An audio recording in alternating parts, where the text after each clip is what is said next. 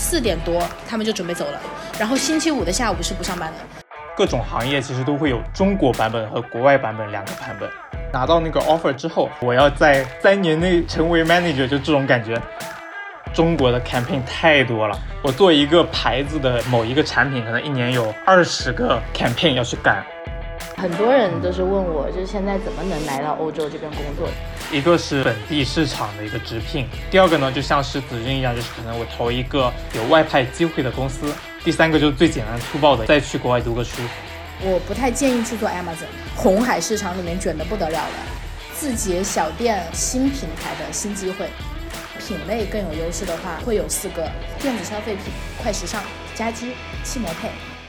Hello，大家好，我是奈思瑶，今天邀请了几个朋友一起来聊聊海外工作和跨境电商的话题。今天的主咖呢，子君妹子，她毕业以后在某知名跨境电商担任卖家运营。目前已经奔赴欧洲搭建当地的跨境业务。另外两个朋友，一个是海外求学后回国做知名快消品的 marketing，一个是对跨境电商感兴趣想入局的创业者默默。欢迎朋友们！耶！我和默默都属于工作年限比较久了，那就先辛苦子君妹子和小邹，你们介绍一下自己毕业时候的选择，然后以及目前的工作内容和生活状态吧。嗯，其实我的故事就是很很多人都是问我，就是现在怎么能来。来到欧洲这边工作，在英国读书的时候，其实当时我就有很强烈的想法，我就是想在当地留下来。哦，我都出来读书了，那我跟在国内考研的同学的区别，一定是我更加懂英语，我更加懂海外市场。所以我当时觉得这笔钱不能白花，呃，然后我在国外这段时间不能浪费，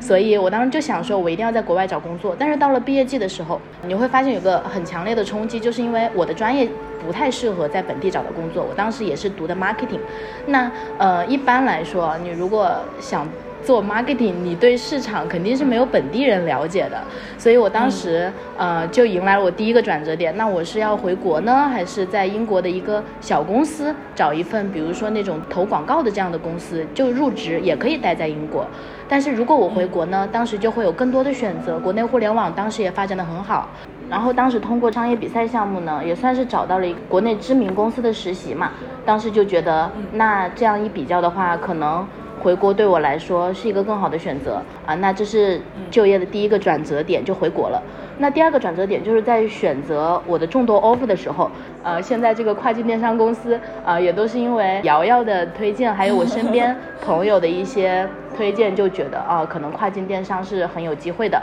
就在秋招的时候就选择到了一个外企做跨境电商。那到第三个选择的时候，就促成了我现在能来到欧洲。就是我在工作了一两年的时候，那因为我们公司呃在前一两年不断的在扩充新市场，所以我其实一加入公司的时候，我就不断的，不管是我 HR 的好朋友，还是我身边所有的好朋友，我都会不断的发散一种信号，就是说啊。我是想出国的，我是可以出国的，所以当时开了这个新市场岗位的时候，可能他们就自然而然的想到了我，被发现了有这么一个机会啊，就是他并没有向整个公司开放，所以对我整个来说，我整个的。能够出海工作的经历，就是跟我留学的经历非常密切相关。还有我在实习当中受到的一些前辈对行业洞察的指引，然后到最后，呃，我在自己工作当中，我怀抱着一定的目的，在公司里面去发现新的机会。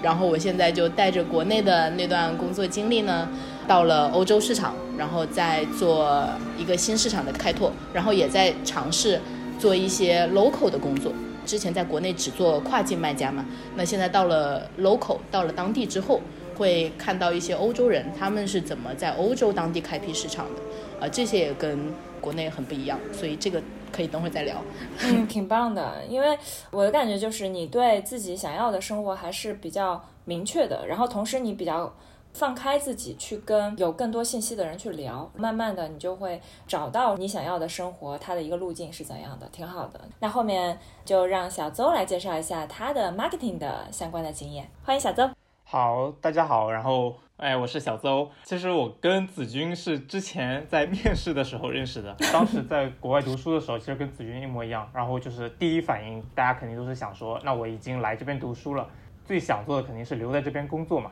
很多的中国人都会碰到的几个问题啊，首先第一个是语言的问题，然后我当时自认为我在中国人里面其实算英语还不错的，但是呢，其实你会发现，比如说你在做 project 或者在做 assignment 的时候，有一个需要很多个人交流的过程中，你可能会发现你作为中国人你是很难去主导这样一个位置的。同时呢，因为我一直学的是 advertising 和 marketing。绝大多数的 marketing 其实还是要作为一个牵头的角色，去说服各个 function 跟你一起去完成某件事。嗯，所以我就有点开始想说，哎，我到底适合不适合在这边留下来？然后第二个点呢，就的确是文化的问题，这是你没办法通过各种的 YouTube 然后去学习到的。嗯，很多东西呢，你都没办法直接的。施展出你的才华，对，就是你是我我我也有这个感受，我也有这个感受，就是你你哪怕跟台湾人、跟马来西亚的华人沟通，你就会发现他们更 Western，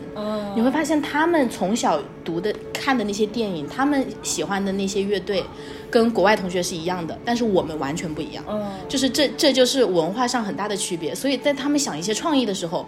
你有时候会 get 不到国外同学的点，是是，从事 marketing 方面的工作的时候会碰到的一个问题吧。就是 anyway，然后就是我在可能也在国外投了一些工作，然后收到的面试其实大家都不是特别满意，就是感觉哦好像只能这样子。然后那就说好吧，那我就偷偷看国内的工作。然后正好呢，我现在的这家公司它其实。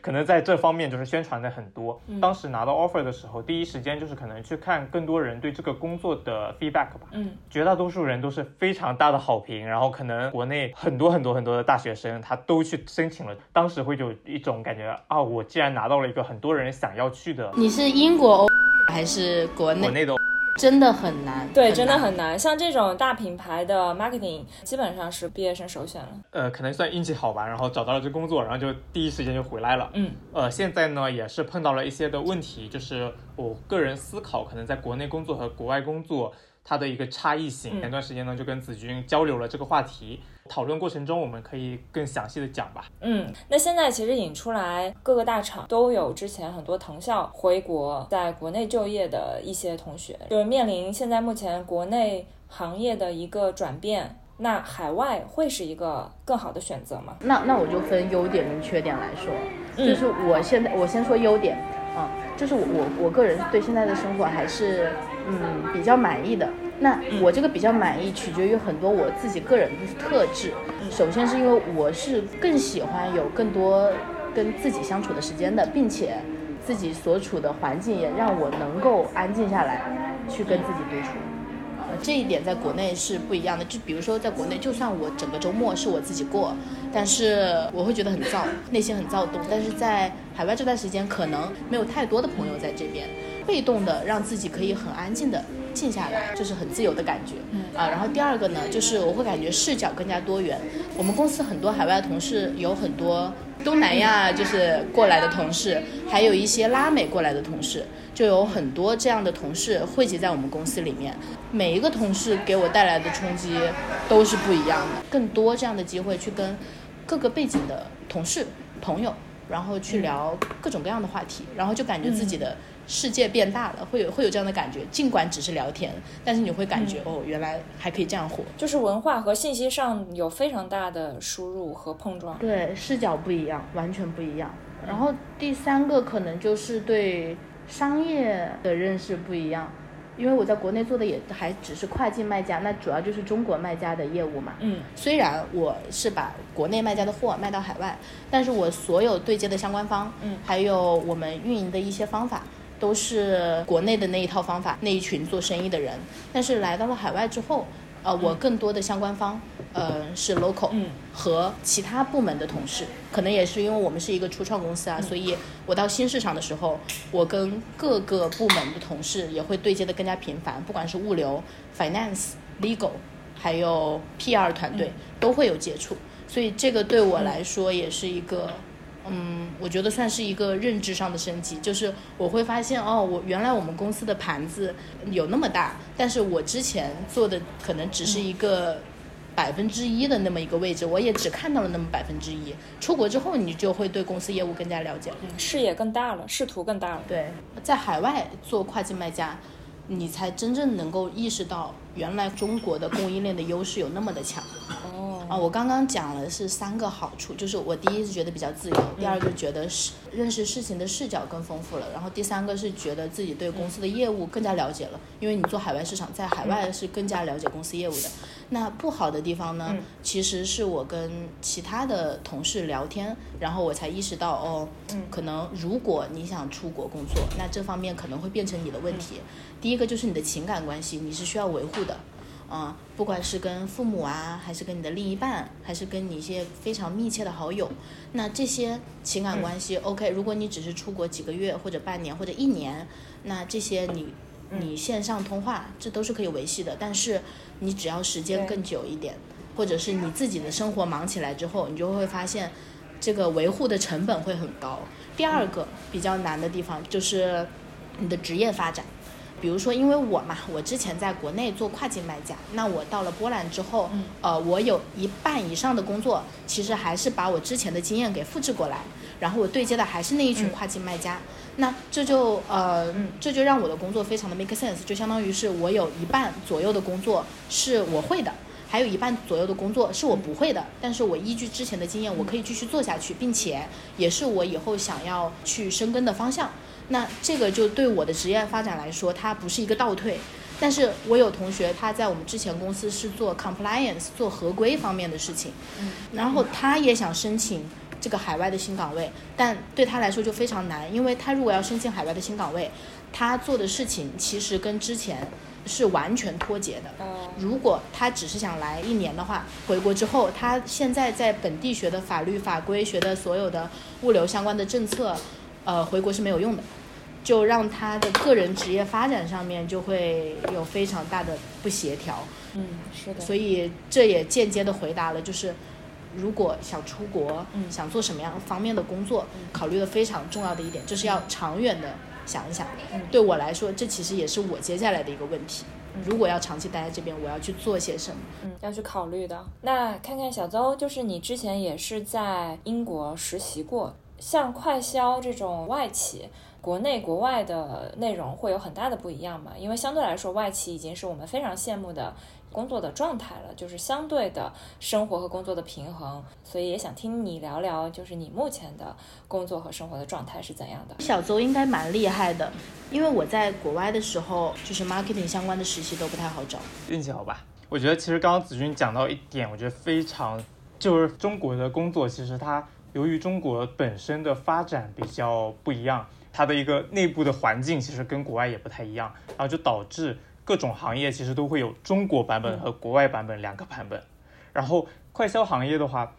它其实在国外非常有名的一点就是什么？就是闲钱多事情少，好棒啊！就比如说我印象非常深啊，就是当时读书的时候，然后我们还申请了一个。英国的马市，然后去看他们那边工作的人，他们怎样的一个状态，然后印象很深。逛到也就下午四点半吧，然后就是所有人已经已经下班了，大家都已经拿着行李准备走了。我们公司现在也是这样的，就反正大家的第一反应就是我一定要去快销行业，这是我对快销行业的一开始的一个印象。然后拿到那个 offer 之后，然后我就回了国，第一时间就心想我一定要就是。大展身手，在国外可能就是没有施展出来的才华，我一定要在国内这种我很熟悉的一个环境下和很熟悉的文化下面绽放出来。你的内心，你整个人的一个气质，感觉就是好。我要在三年内成为 manager，就这种感觉。我相信很多人可能跟我一样有这种感觉。对，目标很宏大，目标一直很宏大。但是呢，你工作着工作着发现，哎，怎么好像跟想象中的完全不一样？首先。中国的 campaign 太多了，就是以阿里为首啊，比如说什么 双十一、三八，什么春节，然后还春节不打烊，各种乱七八糟的，然后还衍生出他们自己创的各种节，什么超级品牌日、超级品类日、超级什么什么什么，嗯，然后大概一年，我做一个牌子的某一个产品，可能一年有二十个 campaign 要去干，对，就这是印象最深的一个点，然后我就会觉得，哇，天呐！真的跟想象中的完全不一样 啊！尤其是美妆品牌。然后我身边其实有很多，就当初跟我一样，可能一回国就想说好，我要回国好好干。然后他们已经可能在国外工作了两三年了，然后回来拿了 offer 之后，然后干了大概三四个月，然后大家就开始哦没有心力了，就想说天呐，还是国外那种生活比较好。总而言之呢，就是我觉得最大的区别就是可能国外的工作的确会闲一点，然后国内可能真的会卷一点，大家会更加拼一点。这是一个非常明显的一个差别，我实话实说。国外的像你刚刚说的这些 campaign 是只有两个节点是吗？差不多，其实主要就是一个上新，然后再加上每年的一个大促吧。大促的话，可能就 Black Friday 和圣诞节和复活节，可能一年就总共三四个档。对，夏天会有一个 Summer Sale，然后冬天会有一个 Christmas。其他时间，我们的竞品平台真的不怎么做活动，我们自己每个月都会做活动，就很累。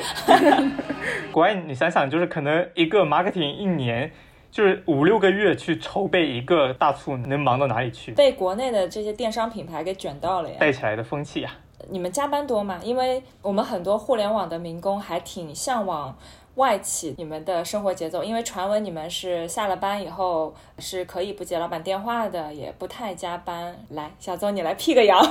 这其实就是谣言吧。但是的确呢，我认识很多人，比如说在某某种类型的外企，的确是有这样一个状况的，可能是医药行业啊，或者是一些工业行业，的确是会有这种 work-life balance 的感觉。然后像被称为全中国最大的民企。我们可能真的只有中国区的 CEO 是外国人，可能每个牌子的一个 director 是外国人，那剩下就全是中国人，那当然就是开始卷起来了。就是你们一般啊，上班和下班的时间大概是怎样的呀？平均下来来说，其实也是分大促和非大促吧。大促的时候大概就是早上十点钟，可能到晚上十二点，十或者十二点往后。然后，如果非大促的话，其实还蛮早的，十点钟到七八点钟吧。七八点其实在上海来说也还算是下午吧，七八点还可以吃赶个场，可以吃个饭。但是非大促的时间多吗？个人觉得不是特别多，还是看你所在的品牌，它对它处于的位置。我本来想说，我们公司打着不加班的名号，还是有点累的。我听了纵说完之后，我觉得，嗯，感觉我们公司也没有特别骗人。哎，子杰，你说一下，你刚刚刚刚他说到国外的那种不加班的那种状态，然后你说你们现在就是这样的。那那你们现在的是怎样的一个舒适的状态？说出来让我们羡慕一下。嗯，我我不值得羡慕，但是我可以讲一下我外国同事，因为我觉得加班不加班真的跟你们组里面的人有很大的关系。就比如，因为我们组啊，大部分都是亚洲人，所以你会工作的更晚一些。就不是说你在卷，是首先是真的很忙，然后其次就是可能大家就亚洲人就是就是想把事情做得更好一些。那如果 对对，就是比较勤劳。然后呃，他我我我，对，如果我做到六点，我做完了，那我做到七八点，呃，听起来好像也还好。但是我波兰的同事，他们首先他们上班的比较早，他可能八点半九点就上班了，四点多他他们就准备走了。然后星期五的下午是不上班的。哇，好吧。包括我们的老板也是这样子，就是所以，我最近其实也在反思。你看别的组，他们现在都是这样的状态，但是说实话，别人耽误工作了吗？好像该跑的也都在跑。就是我们有时候会吐槽，哎呀，这个方案为什么不更完善一点发给我呀？为什么不把这个数据做成什么什么样子啊？但是你看结果的话，我们回顾过去的差不多半年多的时间，感觉我们 local 的同事也没有耽误什么大事儿，所以我我有时候也不知道是我们做的边际效益太低了呢，还是说是我们 cover 掉了外国同事没有做好的那一部分，就很难说。嗯嗯，就是我我正好有一个比较深的经验哦。就是可能你在国外读书的时候，然后你交到的所有的外国的朋友，他们是已经工作了的。对对对，他们一般都是工作了才上学，才来读研。对，然后就会感觉大家其实把工作这一块放得很低。来读书的人，他们可能真的是为了学习或者为了提升自己来的。中国人的话，的确就是为了工作而去的，就这个感觉是非常不一样的。你相当于在生活中哦，你认识的外国朋友，他们就是准时下班之后，然后就再也不会去说一句工作的事情。中国的话，比如说我 我我们公司某大品牌的一些 MT，晚上两点钟随叫随到的那种，就是这种感觉是很不一样的。我觉得是大家的心态不一样。嗯，刚刚讲了这么多啊，我个人感觉，其实在海外工作，它的优缺点其实非常明显，就是你作为一个华人在海外工作。你的 work life 更加 balance，这是毋庸置疑的。第二个的话，可能就是职业发展，实话实说，不一定会像国内一样发展的这么快。过程中你要克服很多的东西。嗯，我目前在大厂的一个感觉啊，就是非常多的人把工作当成了目标，但实际上目标就是生活呀，生活本身啊。就工作只是只是一个实现的工具渠道嘛，但是我周围就是尤其像大厂的很多员工啊，他其实大量的时间都是留给了工作啊。然后我见过非常多的那种自己卷自己，下了班，然后周末可以看到他的工作的软件上面都是在线的，非常的自驱。但是我觉得这对自己的生活其实也是一种消耗。嗯，像两个大厂我都待过，然后这个大厂里的环境。你的信息非常的聚焦，集中在你的工作的那些内容上面。当然了，大厂的它的激励机制做的还挺好的，它的激励机制就让你自己卷自己，把你自己的时间都花在业务的思考上面。我觉得还是要看自己想要什么。如果你非常享受这样的一个状态，其实是没有问题的。但是意识到就是你还是有很多其他的选择的。嗯，其实刚刚讨论了海外的工作和生活啊。现在其实也有很多同学想要去了解，就国内如果卷不动了，怎么出来呢？你们觉得比较好的渠道和方式是怎样的？这一块我想先听做聊一下。我想知道，就是如果一个没有在海外工作的同学，如果想要在海外找工作的话，你现有的知道的渠道有哪些呀？是 我之前跟我同事一起去了解过，一个是他们本地市场的一个直聘。这个投了之后是有机会得到反馈的。第二个呢，就像是子君一样，就是可能我投一个有外派机会的公司。还有第三个就是最简单粗暴的，也是可行性最高的，就是我再去国外读个书。OK，我我觉得这三个也是我能想到的三个点。我觉得最容易的是那个外派的机会。那就像我现在这样，我加入一个有海外业务的公司，只要这个公司有开放内部轮岗，有开放外派。那么你就有一份机会，我觉得这个是最容易的。第二个容易的是海外读书。嗯，首先你会签证上面短期内没有问题。嗯，然后你对当地文化有一定的了解，你对当地公司也有一定的了解的情况下，他们也会更愿意招本地的应届生。嗯，因为应届生在国外也是有这个名额的。呃，我现在身边更多的例子是去读 MBA。不管是现在欧洲大热的那个叫做 INSEAD 的商学院，还是美国的一些藤校的商学院，都是工作几年之后的一个比较好的选择。然后基本上你念完 MBA 之后，在当地找一份工作，我觉得没有问题，只是说好跟坏。最难的就是在国内投海外岗位，几乎不太可能。对，然后特别是签证问题。而且其实我之前有了解过，像第一种可能我直接投一个海外的市场，它是有成功的案例的。但是基本上都是非常垂直的那种领域，或者是比如说我正好需要一个学某种小语言的一个人才有机会。真的读小语种的同学是很有优势的，比如说你读法语或者是西班牙语市场，那基本上非洲跟拉丁美洲这两个大洲所有的公司，基本上你你都是比别人有多一份机会去面试的。但是这两个大洲又相对来于比较危险。嗯，刚好有一个问题想请教一下小周啊，因为其实我也做过几年的电商相关的嘛。站在你这个品牌方的角度啊，尤其是一个这么知名的品牌方啊，你们现在的资源，这资源可能包含人力啊，还有这些经济方面的资源哈，分配是怎么样一个趋势呢？因为你知道国内现在，你看一开始会有拼多多来跟阿里抢市场，到现在有抖音，而且小红书也崛起的很快。那站在你们这个角度来看的话，这些流量平台你们是怎么看的呢？你们的资源跟人力是怎么分配的呢？包括说它是呈一个什么样的一个趋势在变化呢？哇，好宏观的问题啊！其实我觉得我自己不是很够格去回答这个问题，它严谨到可能连我的 director 去回答也不一定能回答好。没事没事，你的感受。但我自己的一些想法啊，因为国内的各种渠道，它始终还是渠道，就是你更多的还是要想你要怎么去建这个品牌，你把这个品牌或者这个产品建起来之后。然后我才会去想说，哎，那我要在什么渠道上卖，而不是说我要去追逐哪个渠道，所以我要做哪些策略。所以你们现在的一个销售额分配，哪个渠道会更多一点？当然还是阿里啊，可能一些很便宜的那些消费品的话，京东会占到百分之四十的样子，但是其实还是以阿里为主。我个人觉得，因为就中国的所有牌子都非常有钱，肯定是所有渠道能发力就发力的。然后你这条渠道我赚的越多，我就投的越多。其实它是没有一个着重点这样而说的。哎，那你有感受，就是从趋势上来看啊，哪个渠道的成长会比较快啊？就是它的销量，它的成长性。京东吧，我觉得可能接下来很长一段时间，各个牌子想要去做的都会是京东，然后可能先做京东，再做抖音。抖音的电商，实话实说，它就没有一个透明的规则。作为一个电商渠道来说，其实它最重要的就是规则。你要有一个透明且公平的规则，然后所有各个牌子才会跟你去玩。但是抖音起码目前它的规则是不透明的，并且它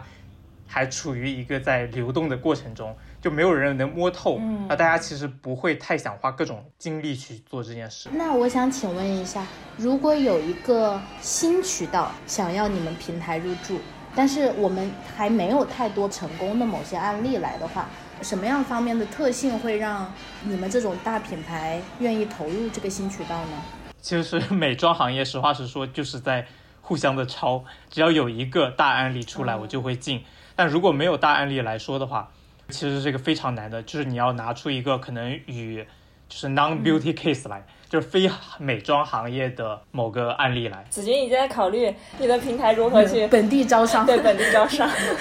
回到跨境电商本身啊。这个行业也是大家会比较感兴趣的一个行业，所以也想跟子君了解一下，目前你在跨境电商深耕了这几年，然后你的感觉，跨境电商目前的情况和发展是怎样的？就给我们大家大概介绍一下。OK，虽然我不是非常的了解，但是有一些基础的背景知识可以跟大家介绍一下。比如说电商的话，我们可以把它看成两类，一个是只做跨境的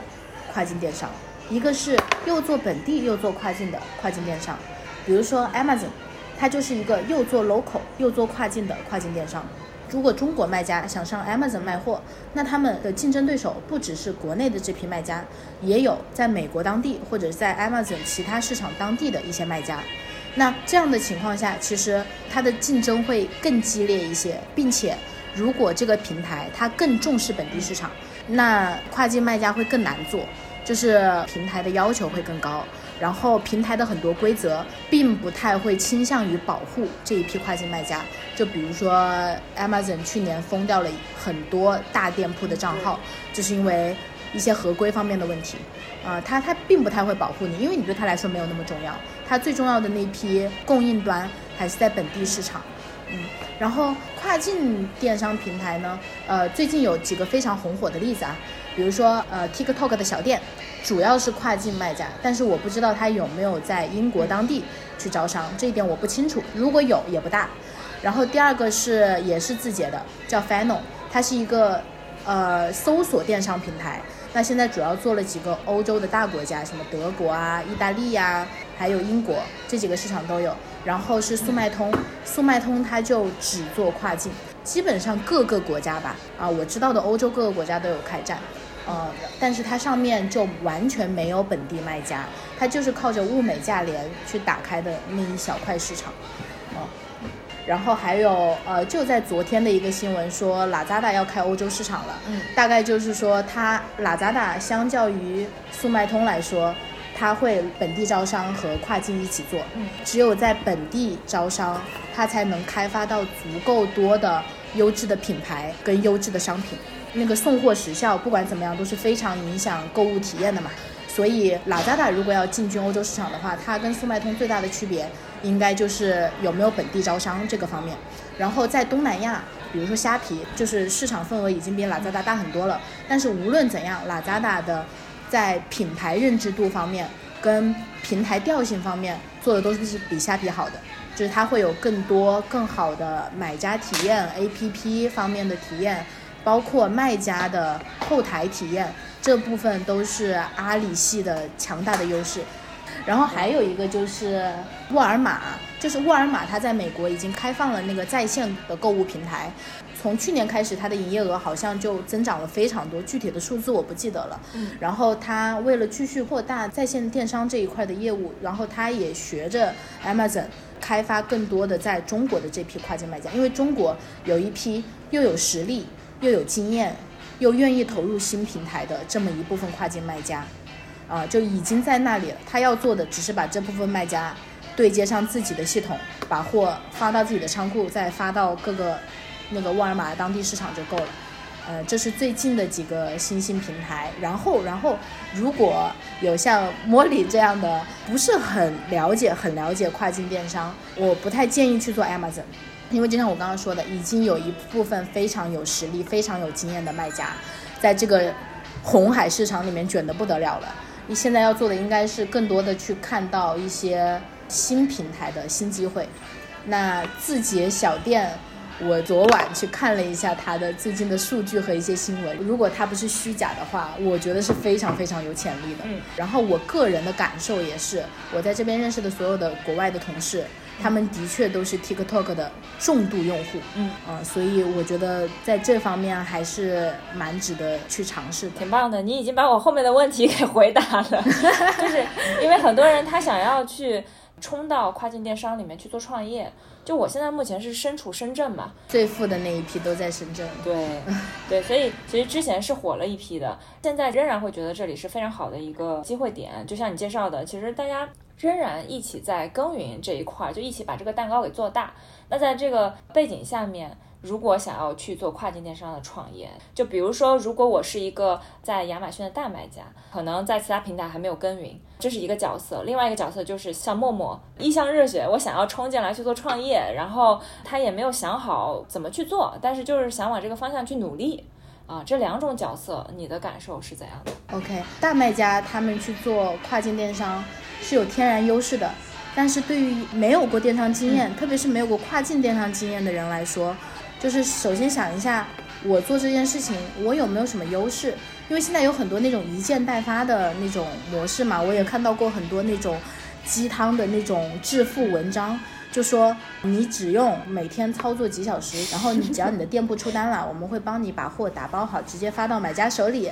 当然是可行的，这就是 Shopify 的模式嘛。但是因为我之前是做大卖家的，我会觉得对于小卖来说。做跨境电商是很有风险的一件事情，因为跨境电商并不像国内的政策那么稳定，然后它的那个送货的时效也比较长，它的退货退款之类的，如果你在一个靠谱的大平台上面做，OK，我我觉得没有问题。但是只要你遇到了一些恶意竞争，然后你又没有一个中国的客服团队帮你去解决的话，那么我这个店铺的运营也是很难去推进的，这是我觉得做跨境电商的一个风险。然后第二个就是。如果大家现在都觉得做跨境电商有优势，那你怎么做得过温州、浙江那批人？广东本身就算它是一级代理商，他都比还没有入行的人来说更加有经验。所以我个人是保持比较保守的一个态度啦。OK，茉莉，你可以跟我讲一下是什么让你觉得？跨境电商这个行业 比较有朝气，因为我之前会觉得在信息茧房里面是这样的。其实我在国内的电商方面呢，我是有一定的经验的，应该也有三四年的经验哈。当然，我这个经验不是像小周那样说是一个品牌方的角色，我是搞流量的。所以在过去几年的话呢，我一般服务的也都是品牌方，就是帮他们在微信社群里面搞流量，简称淘宝客啊。可能小周知道啊。在过去几年也做的挺好的，比如说我下面流量全是微博嘛，那我也能达到说我一天帮别人卖几万单出去也是很轻松的。后来呢，因为有了直播的崛起了嘛，很多品牌方呢他会更愿意把钱花在直播上面，可能品牌方不愿意花更多的金钱或者是说呃资源给到我们这边，越来越难做了。所以后来我就想做一个转型，于是呢我也去过杭州那边，自己也学过呃直播哈，自己当主播也做过一个月的。然后也见过好朋友的直播公司，他们夫妻两个人啊，一个月净赚三十万、四十万啊，也也是比较稳定的这种做法。嗯，所以从他那边呢，我是找到了信心。然后呢，再反观是说，现在国内确实是电商，嗯，品牌特别多，然后呢也很分散。就是对我们来说呢，我们自己从来就不掌握供应链的，所以我如果是在国内卷的话，我是卷不过别人。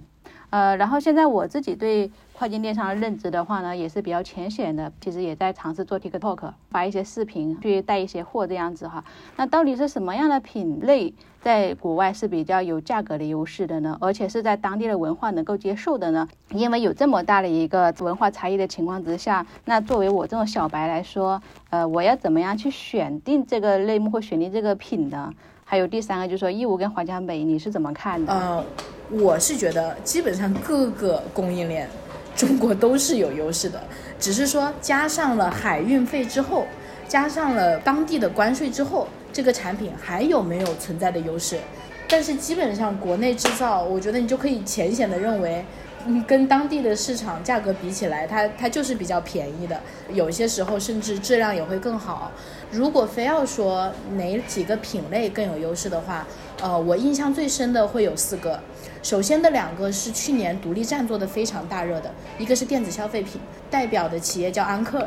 啊，那电子消费品，那你知道就是深圳的华强北嘛。第二个就是快时尚。那西印就是一个非常典型的例子，包括我们现在做欧洲的，我们如果做时尚方面的一些品类的话，都会去看西印他们是怎么做的，然后他们在最近在推什么样的款式，这个都是我们在对标的。那这是非常成功的两个独立站的品牌，然后从他们身上可以反映出来的我们的供应链的优势。还有两个，我记得有一个。应该是因为疫情导致的，呃，整个前两年包，我们平台包括其他的跨境平台都有三到四倍的一个增长。家居，呃，因为大家居在在家，可能对生活品质的要求也会提高一些，所以家居产品，然后义乌的那些卖家，在前段时间都会有一个比较大的一个增长，呃，然后最后一个品类，第四个是汽摩配。呃，特别是我现在所处的就是偏德国这边的一些市场，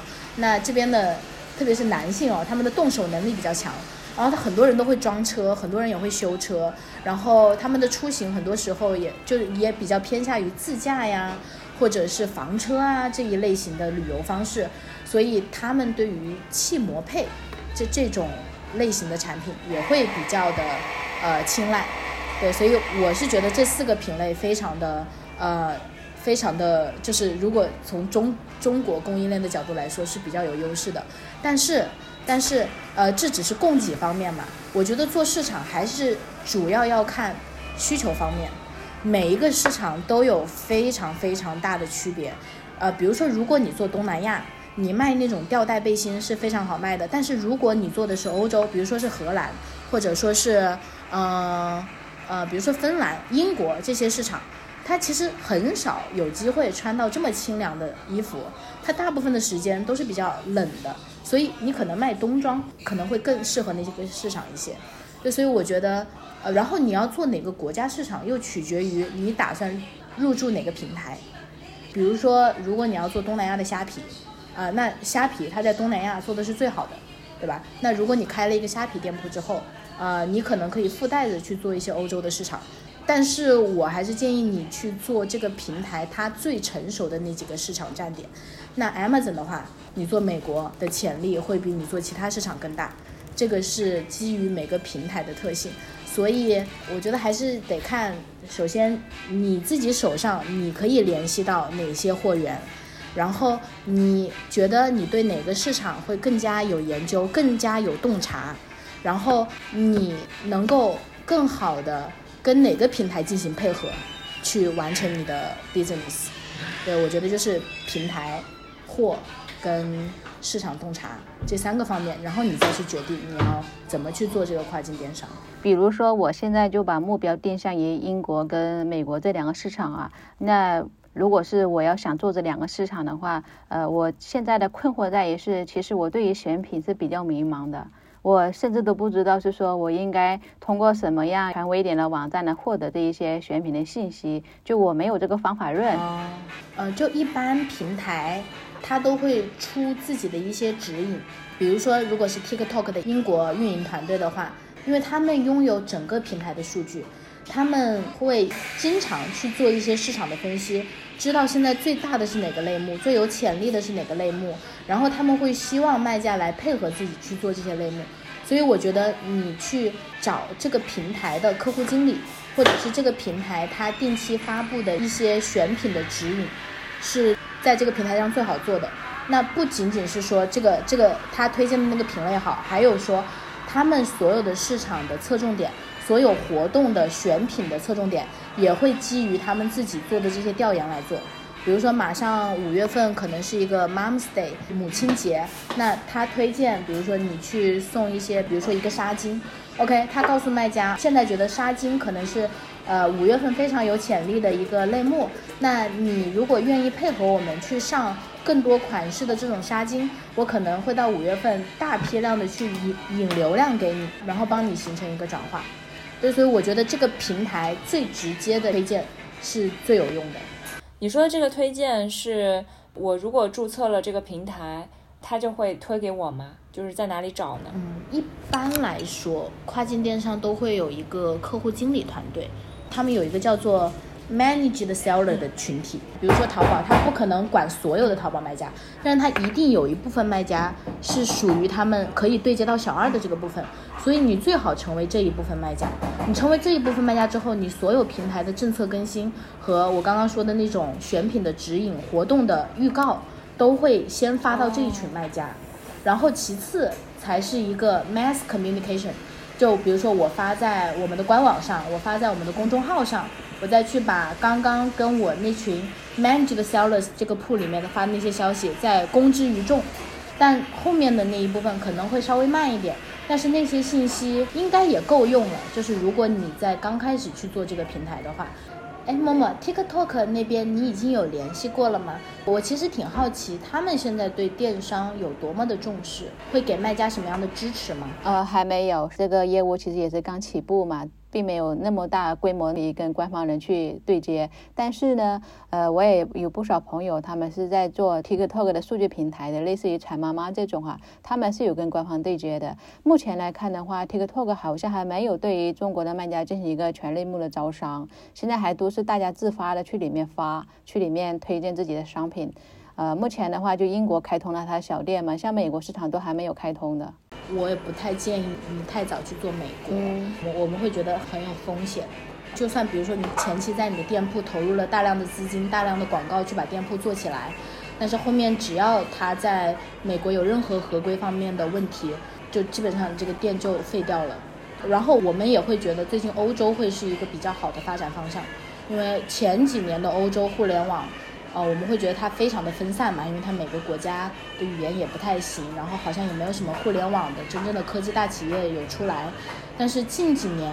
虽然它加了一个百分之二十三的关税，就是对跨境卖家来说更严格了，但是整个欧洲市场在疫情里面的经济受的影响应该是比较小的，对中国的态度也是比较中立、比较客观的，没有像美国那么的激进。对，所以我们会觉得欧洲是一个比较好做的市场，然后非洲跟拉美、东南亚的客单价有点太低了。如果你不是做那种小商品，靠转速的话，一下子不太赚得到钱啊。然后欧洲可能相对来说营商环境也会更好一点。对，这也是我考虑的点。其实之前我一直在英国跟美国之间。比较漂浮不定吧，相对来说，TikTok 在英国的发展是相对比较成熟的，它现在是可以直接直播间挂它的购物车跟小店了。那现在在美国的话呢，如果我要发一个视频的话，我只能是挂一个第三方的一个自己的一个 B to C 的网站，所以它转化率是挺低的。现在很多人在做美国市场的，他们也有直播，但是直播的话会引流到自己的其他的平台上去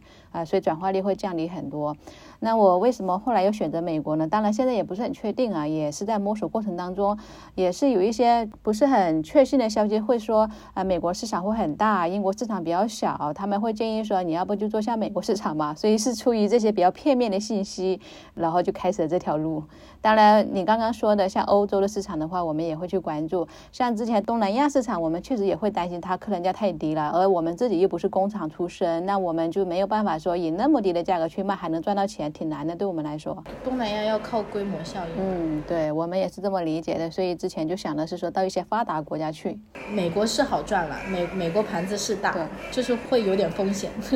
其实，呃，我们现在做 TikTok 的话，还是有那个问题，就像刚才小朱说的，因为它没有一个明确的规则，全靠摸索。对吧？因为像国内我的朋友也做了成功的，那为什么我没有照抄他的模式做一遍呢？因为其实他也自己在不断的试各种套路、各种模式，然后不断的挑战才成功的，不是说他把他的话术告诉我，我就能上去就能做了，因为他的规则太不透明了。所以其实做 TikTok 的难度还是挺大的。像你刚才也跟我讲到，是说现在有些新兴的市场嘛，拉扎的。其实我想多了解一下这个平台。这个平台，你刚才讲是说它可能在欧洲市场也在发力，对吗？拉扎达它在东南亚虽然它是有先发优势的，因为虾皮做的会比拉扎达晚一些时间，但是可能因为虾皮的策略更适合呃东南亚市场，靠低价，而不是一开始就像拉扎达这样做品牌，也有很多各种各样的补贴政策，就在东南亚市场很快打开了局面。拉达达要做欧洲的话，那他要做本地品牌、本地招商，或者是一些跨境的品牌，他们的重心可能会在质量方面、品牌认知度方面。我不知道你之前做电商一般都是做哪个品类啊？是美妆还有食品这两个两大类目吧？那食品基本上跨境是很难做的，嗯，因为是运运不了的。美妆的话，有一些困难的点是因为我知道有很多的航线它都是卖不了那种。